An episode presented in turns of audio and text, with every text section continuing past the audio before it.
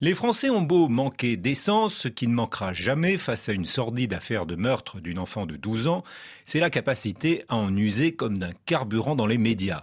Sur la chaîne C8, Cyril Hanouna a même fêté mercredi avec Force Cotillon et Hilarité Générale un record d'audience de son émission TPMP consacrée la veille à cette affaire Lola, une jeune fille blonde séquestrée, violée, torturée, assassinée à Paris.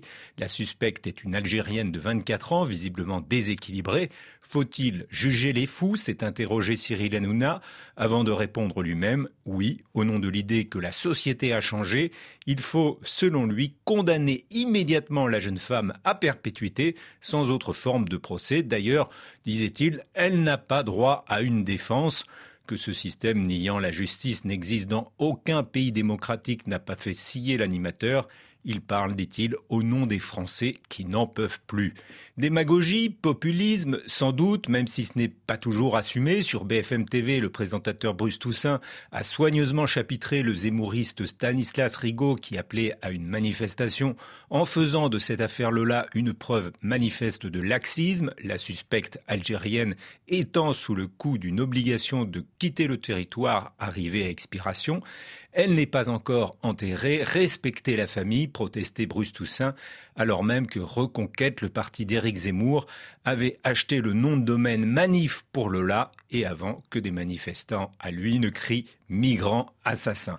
Et c'est vrai que la famille a appelé à la sérénité et au calme, loin de toute agitation politique et médiatique. Seulement pourquoi diable BFM TV invite-t-elle sur ce sujet l'extrême droite à travers Stanislas Rigaud, Marion Maréchal ou Éric Zemmour, si ce n'est précisément pour faire son miel de l'affaire Lola. Bien sûr, on objectera que ce fait divers est devenu une affaire politique depuis que l'extrême droite, voire la droite, en a fait le syndrome du mal français, la meurtrière présumée étant en situation irrégulière depuis trois ans.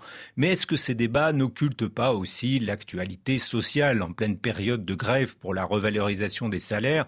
Est-ce que l'affaire Lola méritait d'occuper autant d'espace médiatique En tout cas, le Parisien a préféré faire deux fois d'affilée sa une sur le martyr de Lola plutôt que sur la grève des transports. Au passage, selon Le Monde, il a censuré intégralement une interview de Philippe Martinez, le leader de la CGT.